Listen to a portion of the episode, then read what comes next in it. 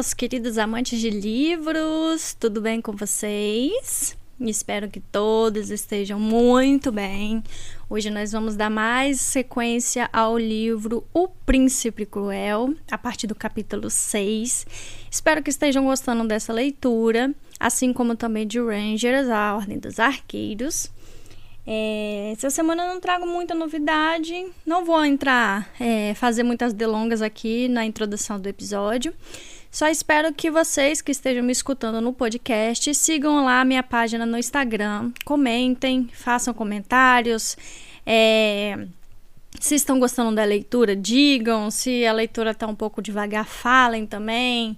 É, se tem críticas, se tem elogios, conversem comigo lá no Instagram. Vamos seguir a página lá para é, para que a gente possa ter um contato maior, né?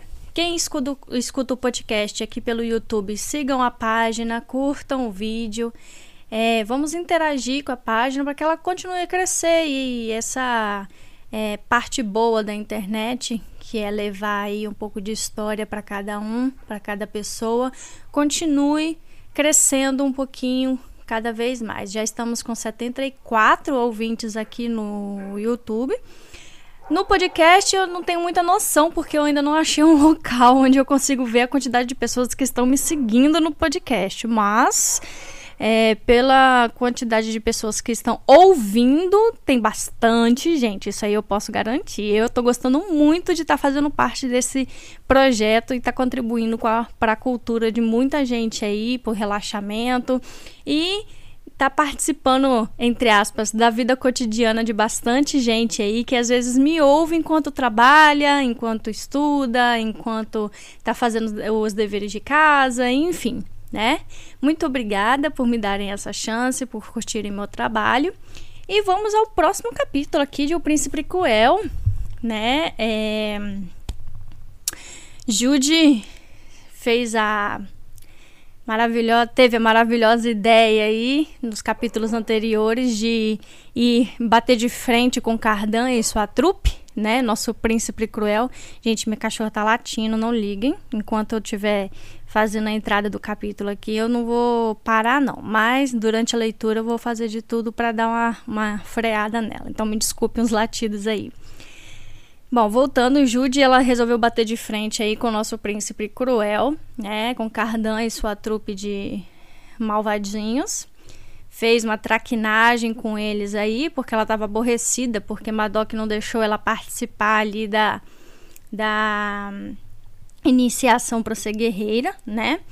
Então ela estava meio chateada e acabou ali descontando no grupo que ela odiava, né? E agora nós vamos ver se vamos ter uma consequência sobre isso, né? Porque afinal de contas, Cardano é uma pessoa, é, não é um ser que nós já vimos aqui, é muito benevolente, correto?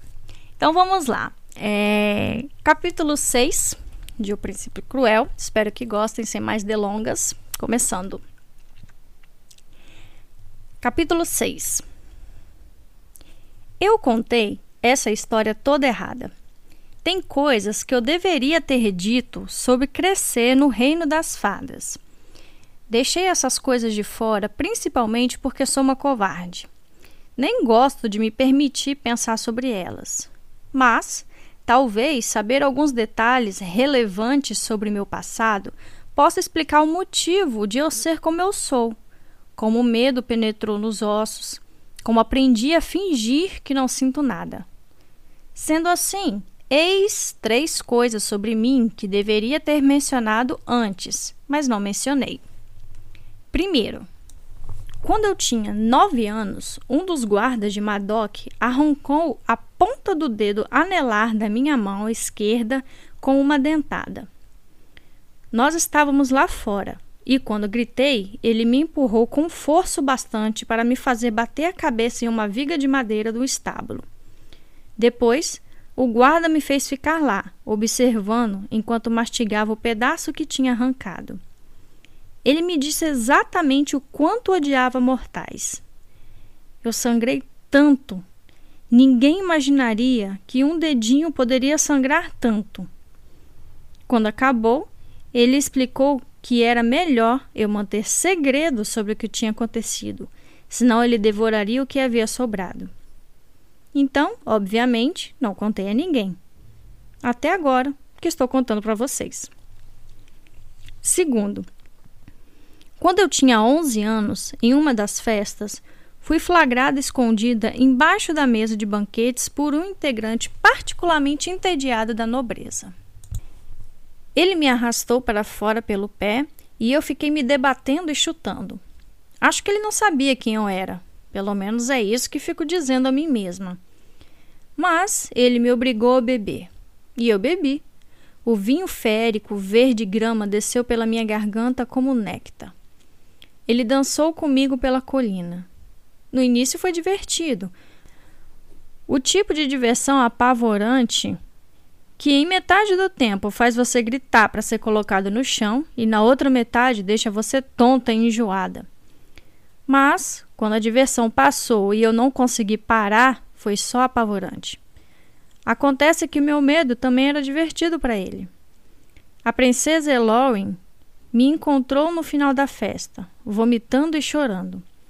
Ela não me perguntou nadinha sobre o que me deixou naquele estado. Só me entregou para Oriana como se eu fosse um casaco esquecido. Nós nunca contamos a Madoc. Que sentido faria? Todo mundo que me viu deve ter pensado que eu estava me divertindo. Terceiro, quando eu tinha 14 anos e Oaka tinha 4, ele me enfeitiçou. Não foi de propósito. Bem, pelo menos ele não entendia muito bem porque não deveria me enfeitiçar. Eu não estava usando nenhum amuleto protetor porque tinha acabado de sair do banho. Oaka não queria ir para a cama e me encantou para brincar de bonecas. E nós brincamos. Depois me mandou correr atrás dele e brincamos de pique pelos corredores. Então ele descobriu que podia me fazer estapear meu próprio rosto, o que era muito engraçado. Tatterfell nos encontrou horas depois. Deu uma boa olhada nas minhas bochechas vermelhas e nas minhas lágrimas e correu para buscar Oriana. Durante semanas, um oaca risonho ficou tentando me enfeitiçar para que eu lhe levasse doces ou levantasse acima da cabeça ou cuspisse na mesa do jantar. Embora nunca mais tenha dado certo, já que eu nunca mais deixei de usar meu cordão de frutas de soveira, depois disso, precisei me controlar durante meses para não lhe dar uma coça. Oriana nunca me perdoou pelo meu autocontrole. Na cabeça dela, o fato de eu não ter me vingado na época significa que eu ainda planejo me vingar no futuro. Eis porque não gosto dessas histórias. Elas mostram que sou vulnerável. Por mais cuidadosa que eu seja, vou acabar cometendo outro erro. Sou fraca, sou frágil e sou mortal. E odeio isso mais do que tudo. Mesmo que por algum milagre eu seja melhor que eles, jamais serei um deles. Fim do capítulo 6. Capítulo 7 Eles não esperaram muito para retaliar. Durante o restante da tarde e o começo da noite, temos aulas de história. Um goblin com a cabeça de gato chamado Yarrow recita baladas e nos faz perguntas. Quanto mais respostas corretas eu dou, mais irritado Cardan fica. Ele não esconde seu desprazer. Fica falando para Locke como as aulas são chatas e faz cara feia para o professor. Pela primeira vez, acabamos antes de a noite cair totalmente. Tarim e eu seguimos para casa, e ela fica o tempo todo me lançando olhares preocupados. A luz do poente passa pelas árvores e eu respiro fundo, absorvendo o aroma de agulhas de pinheiro. Sinto uma espécie de calma estranha, apesar da estupidez do que fiz. Esse tipo de comportamento não é muito a sua cara, diz Tarim finalmente. Você não é de puxar briga com as pessoas. Apaziguá-los não vai ajudar? Chuta uma pedra com o pé coberto pelo sapato. quanto mais eles se safam, mais acredito que têm direitos. Então, você vai o quê? Ensinar bons modos a eles? Tarim suspira. Mesmo que alguém fosse fazer isso, esse alguém não tem que ser você. Ela está certa. Sei que está. A fúria eufórica da tarde vai passar e eu vou me arrepender do que eu fiz. Provavelmente depois de um belo e longo período de sono. Vou ficar tão horrorizada quanto o Tarim está agora. A única coisa que fiz foi arranjar problemas ainda maiores para mim por melhor que tenha sido salvar meu orgulho. Você não é assassina. O que lhe falta não tem a ver com experiência. Mas ainda não estou arrependida. Depois de ter passado dos limites, tudo que eu quero é me jogar de novo. Começo a falar quando a mão de alguém cobre minha boca. Dedos afundam no meu queixo. Eu ataco virando o corpo e vejo Loki segurando a cintura de Tarim. Alguém agarra meus pulsos. Consigo libertar minha boca e dou um berro. Mas gritos nos reinos das fadas são como cantos de pássaros, comuns demais para chamar atenção. Eles saem nos empurrando o bosque adentro rindo. Ouço um gritinho de um dos garotos. Acho que ouço Loki dizer alguma coisa sobre as cotovias acabarem logo mas o resto da frase é engolido pelas risadas. Sinto um empurrão nos ombros e o choque horrível da água fria se fechando ao meu redor. Eu cuspo e tento respirar. Sinto o gosto de lama e junco.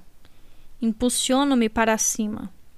Tarim e eu estamos dentro do rio, a água até a cintura, a corrente nos levando em direção a uma parte mais agitada. Planta os pés na lama do fundo para não ser arrastada. Tarim está segurando uma rocha, o cabelo todo molhado. Ela deve ter escorregado. Tem nixies nesse rio, diz Valéria. Se vocês não saírem antes que cheguem, vão arrastá-la para debaixo da água e segurar as duas lá. Os dentes afiados vão afundar na sua pele. Ele faz uma mímica de mordida. Eles estão ao longo da margem. Cardan mais perto. Valéria ao lado dele. Locke passou as mãos nas tábuas e nos juncos, a expressão distraída. Ele não parece gentil agora. Parece entediado com os amigos e conosco também. Nixes não conseguem controlar o que são, provoca Nicásia, chutando água na minha cara assim como vocês não vão conseguir evitar o afogamento. Cravo os pés mais fundos na lama. A água que enche minhas botas dificulta o movimento das pernas. Mas a lama ajuda a segurá-las, num lugar quando consigo ficar parada. Não sei como vou chegar a Tarim, sem escorregar. Valéria está esvaziando nossas bolsas na margem do rio. Ele de e Loki se revezam jogando nossos pertences dentro d'água. Meus cadernos com capa de couro e rolos de papel que se desintegram assim que afundam. Os livros de baladas e histórias fazem um barulho alto quando são jogados. Depois se alojam entre duas pedras e ficam presos ali. Minha linda caneta cintila no fundo do rio. Meu pote de tinta se estilhaça nas pedras, tingindo a água de vermelho. Cardan me observa. Mesmo que não erga um dedo, sei que é tudo obra dele. Vejo a estranheza do reino das fadas em seus olhos. Isso é divertido? Berro. Estou tão furiosa que não sobrou espaço para sentir medo. Vocês estão se divertindo? Muitíssimo, diz Cardan. Seu olhar desliza de mim para um ponto cheio de sombras embaixo d'água. Seriam Nixes? Não sei. Continuo a me arrastar em direção de Tarim. Isso é só uma brincadeira, diz Nicásia. Mas às vezes mexemos com muita brutalidade nos nossos brinquedos e eles quebram. E não é como se a gente tivesse afogado vocês, grita Valério. Meu pé escorrega nas pedras lisas e rapidamente estou submersa, levada pela correnteza, indefesa, engolindo a água lamacenta. Entro em pânico, resfolegando. Estico a mão e agarro a raiz de uma árvore. Eu me equilibro de novo, ofegando e tossindo. Nicásia e Valéria estão gargalhando. A expressão de Locke é ilegível. Cardan está com um pé no junco, como se para ver melhor. Furiosa e engasgada, volto até Tarim, que se adianta para segurar minha mão e apertar com força. Eu pensei que você fosse se afogar, diz ela com um toque de histeria na voz. Estamos bem, respondo. Cravo o pé na lama novamente e estico a mão para uma pedra. Encontro uma grande suficiente e a levanto, verde e escorregadia por causa das algas. Se os nixes vierem, vou afastá-los. Pare, diz Cardan. Ele está olhando diretamente para mim. Nem desperdiça um olhar para Tarim. Vocês nunca deveriam ter tido aulas conosco. Esqueça o torneio. Diga a Madoc que seu lugar não é entre nós, que somos superiores. Faça isso e salvo você. Eu o encaro. Você só precisa desistir, insiste Cardan. É fácil. Olho para minha irmã. É minha culpa ela estar molhada e com medo. Apesar do calor do verão, o rio está frio e a corrente é forte. Você vai salvar Tarim também? Ah, então você vai fazer tudo o que eu mandar para salvar sua irmã. O olhar de Cardan está faminto, devorador. Isso lhe parece nobre? Ele faz uma pausa em meio ao silêncio, só escuta a respiração entrecortada de Tarim. E então, parece? Procuro os nixes. Fico olhando em busca de sinal de movimento. Por que você não diz logo o que espera de mim? Interessante. Ele dá um passo mais para perto, se agacha e nos olha na mesma altura. Tem tão poucas crianças no reino das fadas que nunca vi um de nós com um irmão gêmeo. É como ser duplicado, ou está mais para ser dividido ao meio? Não respondo. Atrás dele, vejo Nicásia passar o braço pelo de Loki e sussurrar alguma coisa. Ele a olha com uma expressão mordaz e ela faz beicinho. Talvez estejam irritadas por não estarmos sendo devoradas nesse momento. Cardan franze a testa.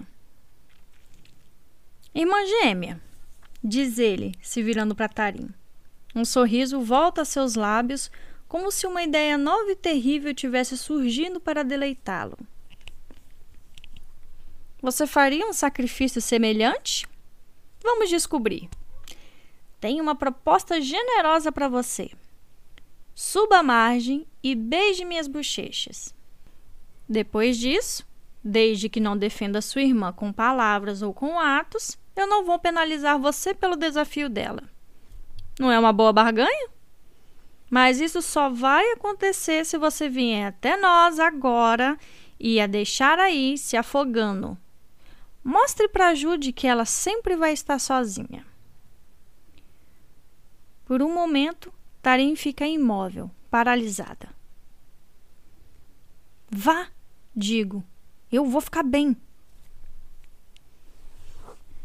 Ainda assim dói quando ela segue em direção à margem. Mas é claro que Tarim deve ir. Ela vai ficar em segurança e o preço não é tão alto. Uma das formas pálidas se separa das demais e vai nadando em direção à minha irmã. Mas minha sombra na água faz a criatura hesitar. Finjo que vou jogar a pedra e a criatura se assusta. Os nixes gostam de uma presa fácil. Valéria segura a mão de Tarim e a ajuda a sair da água como se ela fosse uma dama importante. O vestido dela está encharcado e pinga conforme ela anda. como os vestidos das fadinhas aquáticas ou das ninfas do mar. Tarim encosta os lábios azulados nas bochechas de Cardan, uma e depois a outra. Fica o tempo todo de olhos fechados, mas os deles permanecem abertos me observando. Diga, eu renuncio a minha irmã Jude, ordenou Nicásia. Não vou ajudá-la. Nem gosto dela. Tarim olha em minha direção. Um olhar rápido, pedindo desculpas. Eu não tenho que dizer isso. Não estava no acordo. Os outros riem. As botas de Cardan abrem caminho entre os arbustos. Locke começa a falar, mas o príncipe interrompe. Sua irmã abandonou você. Está vendo o que podemos fazer com apenas algumas palavras? E tudo pode ficar muito pior.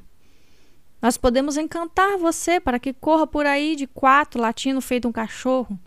Podemos amaldiçoar você para que dê fim desejando uma música que nunca mais vai ouvir novamente. Ou uma palavra gentil dos meus lábios. Nós não somos mortais. Vamos te destruir você é uma coisinha frágil. Nós nem precisamos nos esforçar. Desista. Nunca, digo. Ele sorri arrogante. Nunca? Nunca é como para sempre. Tempo demais para os mortais compreenderem. A figura na água fica onde está provavelmente porque a presença de Cardan e dos outros faz com que pareça que tenho amigos que podem me defender caso eu seja atacada. Fico à espera do próximo gesto de Cardan, observando-o com atenção. Espero parecer desafiadora. Ele me encara por um momento longo e horrível.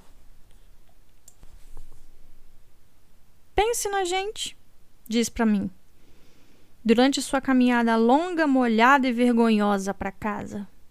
Pense na sua resposta. Isso foi apenas uma amostra do que podemos fazer. Então ele se vira descosta para nós. Depois de um momento, os outros acompanham. Eu observo ir. Observo todos eles irem. Quando estão fora do meu campo de visão, Vou até a margem do rio e me deito descosta na lama, ao lado de onde Tarim está de pé. Inspiro grandes lufadas de ar.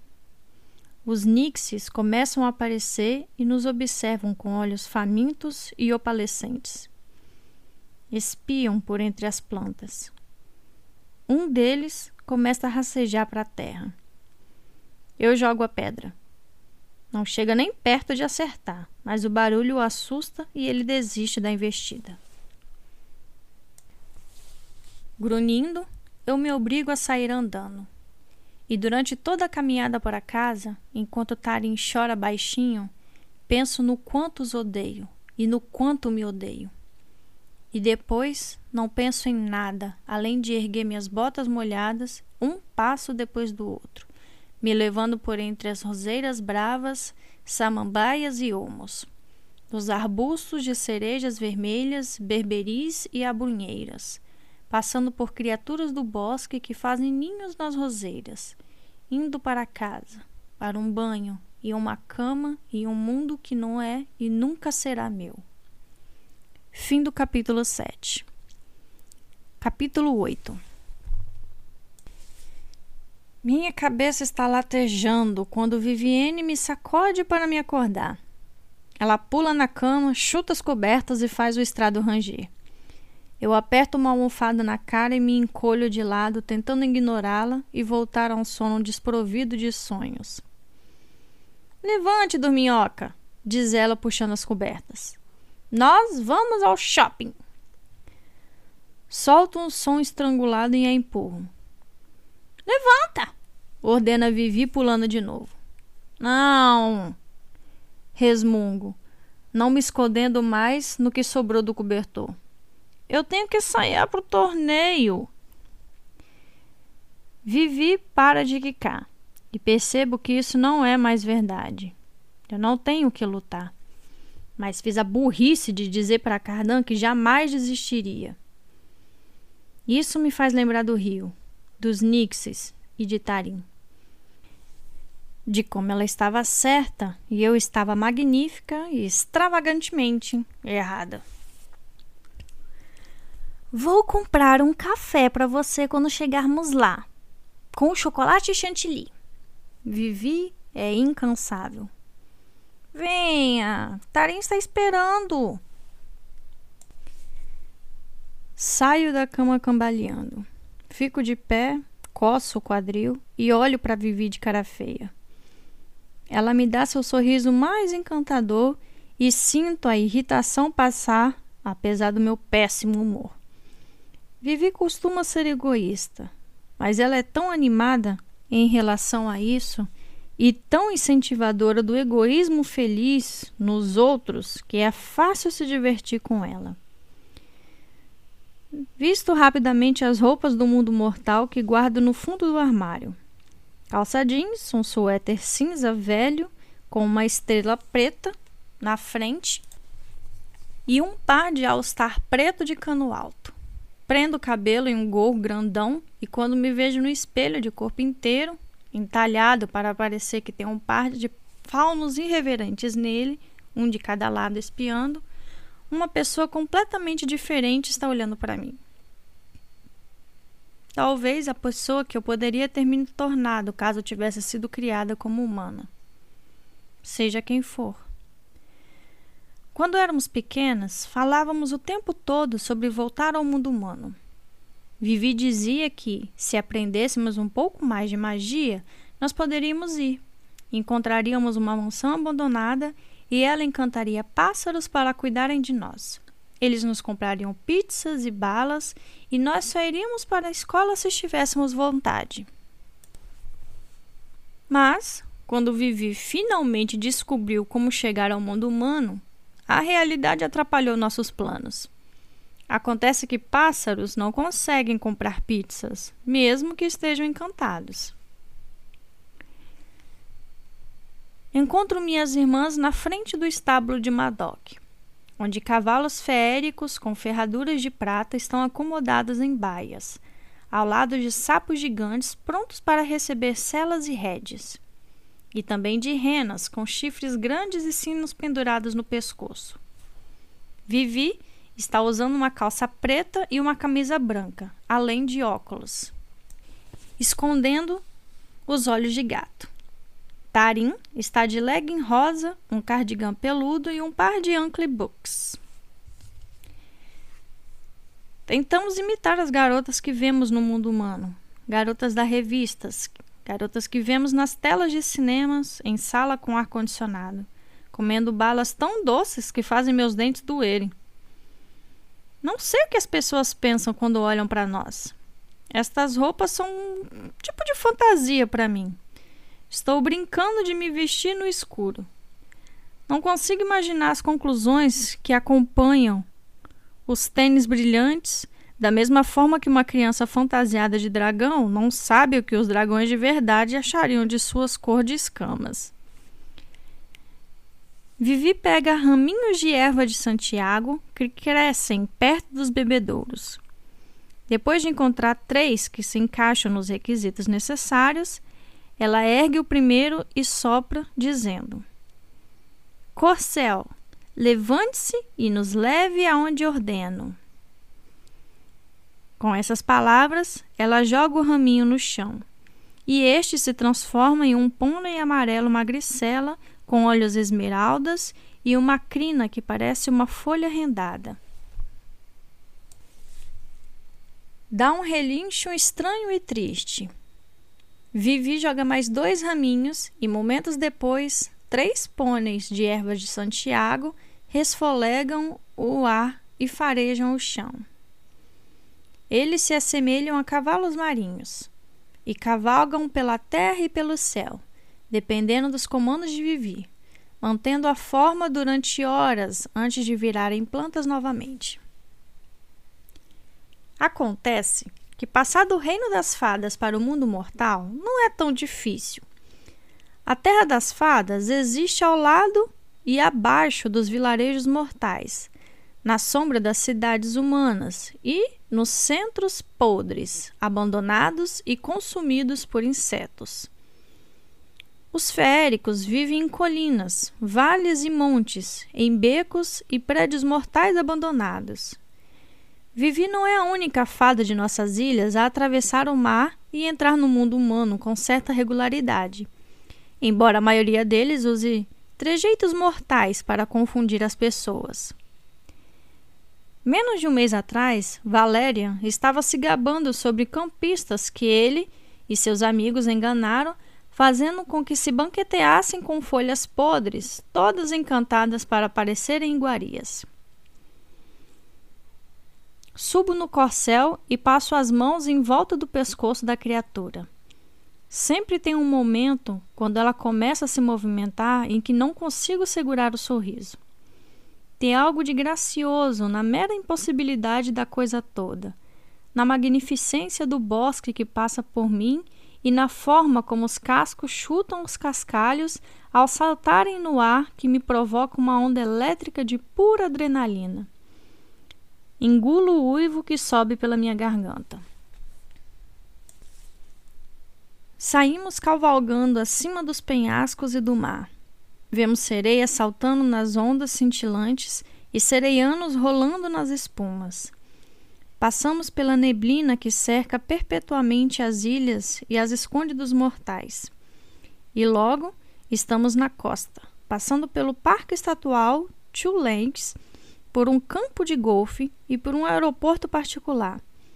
Pousamos em uma área pequena coberta de árvores em frente ao Maine Mall. A blusa de Vivi balança no vento quando ela pousa. Tarim e eu desmontamos. Com algumas palavras de Vivi, os cosséis de ervas de Santiago viram três plantinhas, meio murchas, que se misturam às outras ali. Lembre-se de onde estacionamos, gente, diz Tarim com um sorriso e saímos andando na direção do shopping. Vivi ama esse lugar. Ama tomar smoothies de manga, experimentar chapéus e comprar o que quisermos com bolotas que ela escondem para parecer dinheiro. Tari não gosta de tudo isso da mesma forma que Vivi, mas se diverte. Eu, quando estou aqui, me sinto um fantasma. Andamos por uma loja de departamento como se fosse a coisa mais perigosa da região. Mas quando vejo famílias humanas juntas, principalmente famílias com irmãzinhas sorridentes de boca grudenta de balas, não gosto de como me sinto. Com raiva. Não me imagino de volta a uma vida como a delas. Na verdade, o que imagino é ir até lá e assustá-las até elas chorarem. Eu jamais faria isso, claro. Quer dizer, acho que não faria. Tarim parece perceber a forma como meu olhar gruda em uma criança choramingando com a mãe. Diferente de mim, Tarim sabe se adaptar. Ela sabe as coisas certas a dizer. E ficaria bem caso fosse jogada de volta nesse mundo. Ela está bem agora. Vai se apaixonar, como falou, vai se metamorfosear em uma esposa ou consorte e vai criar filhos feéricos que vão adorá-la e viver por mais do que ela. A única coisa que a segura sou eu. Estou tão feliz de ela não poder adivinhar meus pensamentos. Então, diz Vivi, estamos aqui porque vocês duas precisam se animar. Animem-se. Olho para Tarim e respiro fundo pronta para pedir desculpas. Não sei se era isso que Vivi tinha em mente, mas é o que eu sei que tenho que fazer, desde que saí da cama. Desculpa. Você deve estar com raiva de mim, de estarem ao mesmo tempo. De você? Fico confusa. Tarim murcha. Eu jurei para Cardan que não ajudaria você apesar de ter ido naquele dia para ajudar. Balança a cabeça com veemência. Falando sério, Tarim, é você quem devia estar com raiva por eu ter feito você ser jogada na água. Sair de lá foi a coisa mais inteligente a fazer. Eu jamais ficaria com raiva por causa disso. Ah, diz ela. Tudo bem. Tarim me contou sobre a peça que você pregou no Príncipe, diz Vivi. Eu me vejo refletida nos óculos dela, dobrada quadruplicada, com Tarim ao meu lado. Foi boa. Mas agora você vai ter que fazer algo bem pior. Eu tenho umas ideias. Não! Corta Tarim. Jude não precisa fazer nada. Ela só estava chateada com Madoc por causa do torneio. Se voltar a ignorá-los, eles vão voltar a ignorar também. Talvez não no começo, mas com o tempo. Mordo o lábio porque não acho que isso seja verdade. Esqueça, Madoc.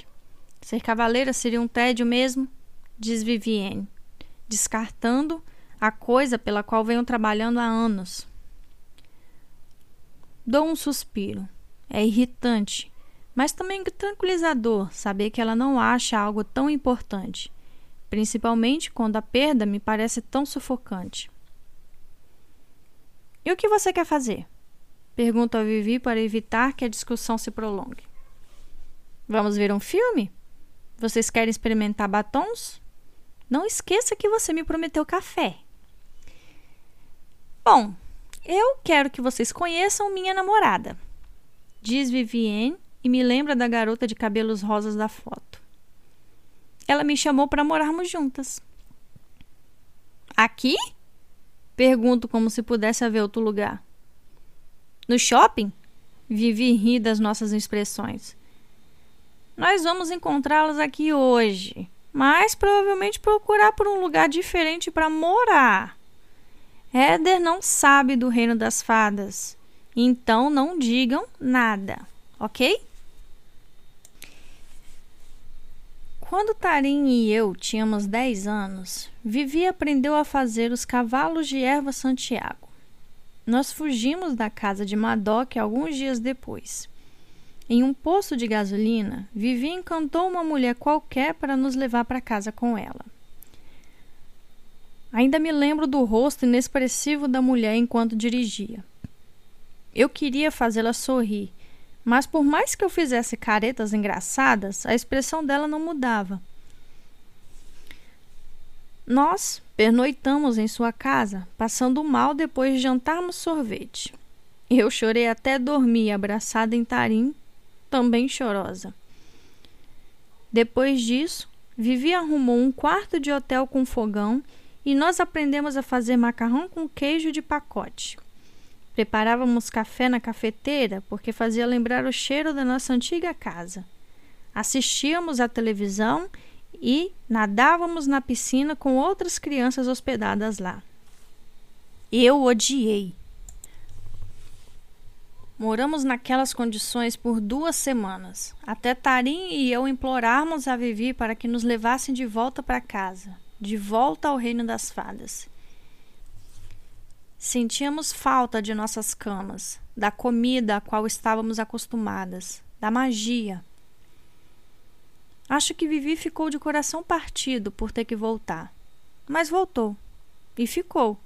Apesar de tudo, quando realmente fez diferença, Vivi permaneceu do nosso lado. Acho que eu não devia ficar surpresa por ela não estar planejando ficar para sempre. Por que você não nos contou?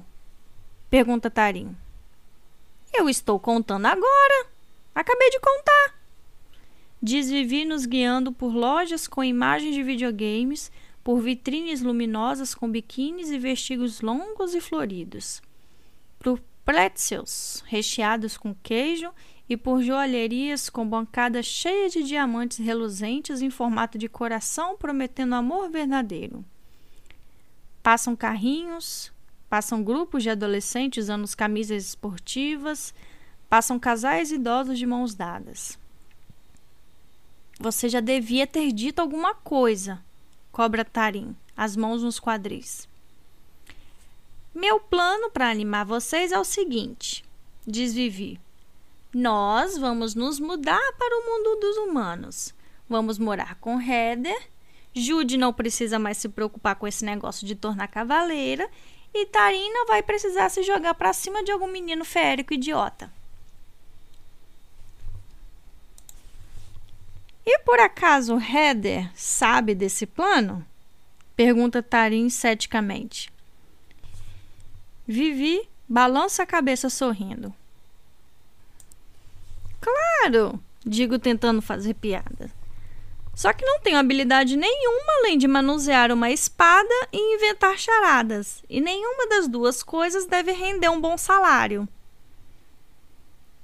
O mundo mortal é onde nós crescemos, insiste Vivi subindo no banco e andando por ele, agindo como se fosse um palco. Ela empurra os óculos para a cabeça. Vocês se acostumariam de novo. Onde você cresceu? Vivi tinha nove anos quando fomos levadas. Lembra-se muito mais da vida mundana do que nós. É injusto, já que também é a única dotada de magia entre nós. Olha, o povo fada vai continuar tratando vocês como lixo diz Vivi e salta na nossa frente, os olhos felinos brilhando. Uma moça com um carrinho de bebê desvia para nos evitar. O que você quer dizer? Desvio o olhar de Vivi e me concentro no desenho do piso sobre meus pés. Bom, Oriana age como se o fato de vocês serem imortais fosse algum tipo de surpresa horrível que é jogada na cara dela todo dia de manhã, diz ela. E Madoc matou nossos pais. E isso é horrível. E tem também os cretinos na escola sobre quem você não gosta de falar. Eu estava falando desses cretinos agora há pouco. Retruco sem dar a ela a satisfação de demonstrar meu choque pelo que disse sobre nossos pais. Ela age como se nós não nos lembrássemos, como se houvesse alguma forma de esquecer. Ela age como se fosse uma tragédia pessoal dela e só dela. E você não gostou. Vivi parece imensamente satisfeita consigo mesma por esta resposta em especial. Você achou mesmo que ser cavaleira tornaria tudo melhor? Não sei, falo. Vivi se vira para Tarim. E você? Vivi, a gente só conhece o mundo do reino das fadas. Tarim levanta a mão para protelar qualquer discussão. Aqui nós não teríamos nada. Não haveria bailes, nem magia, nem. Bom, acho que eu gostaria daqui. Corta Vivi e sai andando na nossa frente rumo a uma loja de telefones celulares. Nós já conversamos sobre isso, claro, e Vivi acha que somos burra por não conseguirmos resistir ao reino das fadas, por desejarmos ficar em um local de tanto perigo.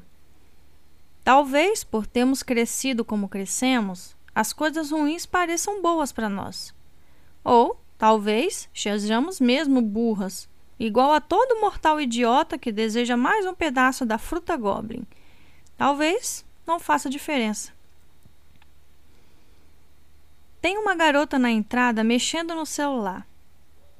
A garota, suponho. Heather é pequena, tem cabelo rosa desbotado e pele negra. Está usando uma camiseta com um desenho feito à mão. Tem manchas de caneta pelos dedos. Perceba abruptamente que ela pode ser a artista que desenhou os quadrinhos que já vive lendo. Começo a fazer uma reverência, mas me lembro de onde estou e estendo a mão para ela, cheia de constrangimento. Sou a irmã de Vivi, Jude, digo, e esta é Tarim. A garota aperta minha mão. A palma dela é quentinha, a pressão do aperto quase inexistente. É engraçado que Vivi, que fez tanto esforço para não parecer Madoc, tenha acabado se apaixonando por uma garota humana, exatamente como aconteceu com o pai. Sou Heather, diz a garota. É um prazer conhecer vocês. Vi quase nunca fala sobre a família. Tarim e eu trocamos um olhar. Vi? Querem se sentar? Pergunta Heather, indicando a praça de alimentação. Bem, alguém me deve um café, na verdade. Digo olhando para Vivi. Nós fazemos nossos pedidos, nos sentamos e bebemos. Heather conta que está fazendo escola técnica, estudando artes. Ela fala sobre os quadrinhos de que gosta e quais bandas curte. Nós desviamos as perguntas embaraçosas. Mentimos. Quando Vivi se levanta para jogar o lixo fora, Heather nos pergunta se ela é a primeira namorada que Vivi nos apresenta. Tarinha sente. Isso deve significar que ela gosta muito de você. Será que eu posso visitar a casa de vocês agora? Meus pais estão prontos para comprar uma escova de dentes para vir por que não posso conhecer os dela? Quase cuspo meu moca. Ela já contou alguma coisa sobre a nossa família? Heather suspira. Não. Bom, nosso pai é muito conservador. Invento. Um garoto de cabelos pretos espetados e com uma corrente pendurada na calça e na carteira passa por nós sorrindo para mim. Não faço ideia do que ele quer. Talvez conheça a Heather. Mas ela não está prestando atenção. Não retribua o sorriso. Ele ao menos sabe que Vi é bi? Pergunta Heather atônita.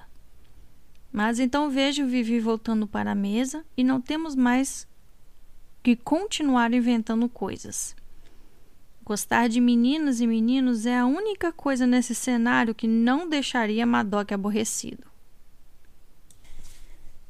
Depois disso, nós quatro ficamos passeando pelo shopping, experimentando batom roxo e comendo bala de maçã coberta de açúcar que deixa minha língua verde.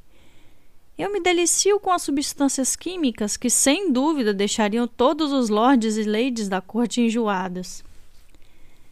Heather parece legal, mas ela não fazia ideia de onde estava se metendo. Nós nos despedimos educadamente perto da Newbury Comics. Vivi vê três garotos escolhendo bonecos de pescoço de mola, o olhar ávido. Eu me pergunto o que se passa na cabeça dela enquanto passei entre os humanos. Em momentos assim, Vivi parece mais um lombo aprendendo os padrões de comportamento das ovelhas. Mas, quando beija Heather, o gesto é totalmente sincero. Agradeço por terem mentido por mim, diz Vivi, quando refazemos nossos passos pelo shopping. Bom, em algum momento você vai ter que contar para ela, digo. Se o relacionamento for sério, se você for mesmo se mudar para o mundo mortal para ficar com ela, e quando contar, ela vai continuar querendo conhecer Madoc, diz Tarim. Embora eu entenda porque Vivi queira evitar o encontro o máximo possível. Vivi balança a cabeça. O amor é uma causa nobre. Como qualquer coisa feita em nome de uma causa nobre pode estar errada? Tarim morde os lábios. Antes de irmos embora, paramos em uma farmácia e compramos absorvente. Toda vez que eu compro um pacote, me lembro de que, mesmo que os feéricos se pareçam com a gente, eles são uma espécie completamente diferente. Até Vivi é de uma espécie completamente diferente, Separo os pacotes e dou metade para Tarim. Sei o que você está pensando. Não, eles não sangram uma vez por mês. Sim, eles sangram, anualmente. Às vezes com menos frequência do que isso. Sim, eles têm soluções, em geral absorventes tradicionais, E sim, tais soluções são horríveis. Sim, tudo relacionado a isso é constrangedor. Começamos a atravessar o estacionamento em direção aos nossos ramos de erva Santiago. Quando um cara da nossa idade toca no meu braço, os dedos dele quentes se fechando bem em cima do meu pulso. Ei, querida! Dou de cara com uma camiseta preta grande demais, uma calça jeans com uma carteira presa por uma corrente e um cabelo espetado. O brilho de uma faca barata na bota dele. Eu vi vocês antes, estava querendo saber. Eu me viro antes mesmo de conseguir pensar, meu punho acertando o maxilar do garoto. Dou um chute assim que ele cai, fazendo-o rolar pelo chão. Então pisco e me vejo ali parado olhando para um garoto ofegante e prestes a chorar. Já estou de prontidão para chutar a garganta dele, para esmagar a traqueia. Os garotos de pé em volta dele estão me olhando horrorizados. Meus nervos estão à flor da pele, mas é de ansiedade. Estou pronta para mais. Acho que ele estava flertando comigo. Eu nem me lembro de ter decidido que ia bater no garoto. Venha! Tarim puxa meu braço e nós três saímos correndo. Alguém grita. Olho para trás. Um dos amigos do garoto está vindo atrás. Vaca! grita ele. Vaca maluca! Milo está sangrando! Vivi sussurra algumas palavras e faz um sinal atrás de nós. Quando faz isso, o mato começa a crescer, aumentando as rachaduras no asfalto. O garoto para quando uma coisa passa por ele. Uma expressão de confusão em seu rosto. Confusão de pixie, é como chamam. Ele começa a vagar entre uma fileira de carros como se tivesse perdido. Se não virar as roupas do avesso, e tenho certeza de que não sabe que deve fazer isso, ele jamais vai nos encontrar. Paramos perto do final do estacionamento e Vivi começa a rir. Madoc ficaria tão orgulhoso. Agora eu tinha dele se lembrando de todo o treinamento, diz ela, afastando a terrível possibilidade de romance. Estou atordoada demais para dizer qualquer coisa. Meter a mão na cara daquele sujeito foi a coisa mais honesta que fiz em muito tempo. Estou mais que ótima. Eu não sinto nada. Um vazio glorioso. Está vendo? Digo para Vivi. Não posso voltar para o mundo humano. Olha o que eu faria com ele. Para isso, ela não tem resposta. Fico pensando sobre o que fiz durante todo o caminho para casa e também na escola. Uma professora de uma corte perto da costa explica como as coisas definham e morrem. Cardan me lança um olhar cheio de significado enquanto ela fala sobre decomposição e apodrecimento. Mas estou pensando na calmaria que senti quando bati naqueles garotos. Nisso e no torneio de verão amanhã. Eu sonhava com meu triunfo no torneio. Nenhuma das ameaças de Cardan me impediria de usar a trança dourada e lutar, dando o meu melhor. Mas Agora, as ameaças deles são o único motivo que tenho para lutar a pura glória perversa de não recuar. Quando paramos para comer, Tarim e eu subimos em uma árvore para saborear nosso queijo e nossos bolinhos de aveia com geleia de cereja da Virgínia. Fande me chama, querendo saber por que não fui a um ensaio de simulação de batalha hoje. Eu me esqueci. Digo. O que não é particularmente incrível, mas não ligo. Mas você vai lutar amanhã? Pergunta ela. Se eu desistir, Fande vai ter que reorganizar as equipes. Tarim me olha com esperanças, como se o gesto fosse capaz de me fazer resolver ter bom senso. Eu estarei lá, confirmo. Meu orgulho me obriga. As aulas estão quase acabando quando flagro Tarim parada ao lado de Cardan, perto de um círculo de árvores espinhentas, chorando. Eu não devia estar prestando atenção. Devo ter ficado envolvida demais guardando os livros e nas nossas coisas. Nem vi Cardan levar minha irmã para um canto. Mas sei que ela teria ido, fosse qual fosse a desculpa. Ela ainda acredita que se fizermos o que querem, eles vão se entediar e nos deixar em paz. Talvez ela esteja certa, mas eu não ligo. As lágrimas escorrem por suas bochechas. Há um poço tão profundo de fúria dentro de mim. Você não é assassina. Largo os livros e atravessam o gramado na direção dos dois. Cardan se vira parcialmente e dou um empurrão tão forte nele que suas costas batem em uma árvore. Ele arregala os olhos.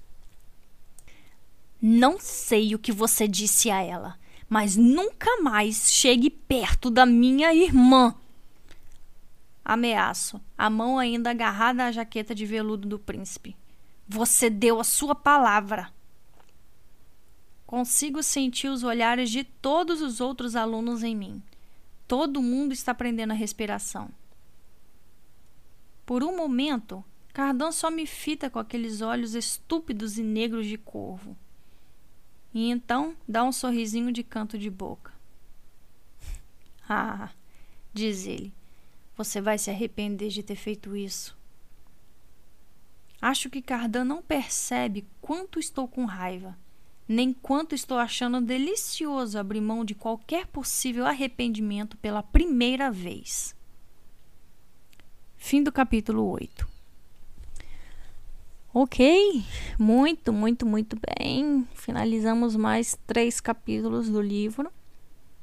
É, Jude começando a abrir as asinhas, né? Começando a sassaricar para fora das, do ninho confortável de Madoc. É, conhecemos a namorada de Vivi, a Heather. Vimos que, ao contrário das meninas, Vivi não quer ficar no mundo das fadas, quer voltar para casa. É compreensível, mas ao mesmo tempo, ao meu ver, insustentável, né? Porque, enfim, como é que ela vai manter esse romance? Não sei, saberemos para frente. E o embate de Jude e Cardan no final do capítulo. Meu Deus, meu Deus, o que Jude tá fazendo? Afinal, ele é um príncipe. Não importa o quão cruel ele seja. Isso vai ter consequências? Não sei. Saberemos nos próximos capítulos.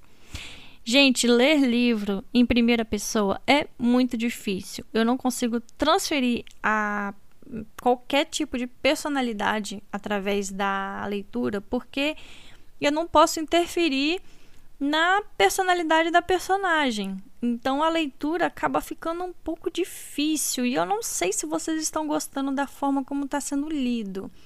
Eu preciso saber a opinião de vocês. Então, é, falem comigo, vê se tá tranquila a forma que eu tô lendo, se é para continuar lendo o livro ou não. É, me expliquem, caso vocês queiram que eu leia de uma forma diferente, talvez, não sei, não sei se eu conseguiria transferir algum tipo de personalidade, mas ler em primeira pessoa é muito difícil, gente. É muito difícil, é muito difícil, porque às vezes você não sabe o que é pensamento e o que é atitude. Enfim, espero que estejam gostando. É... Espero vocês lá no Instagram também. Quem ainda não seguiu, o arroba está logo abaixo aí. E até a próxima. Tchau, tchau.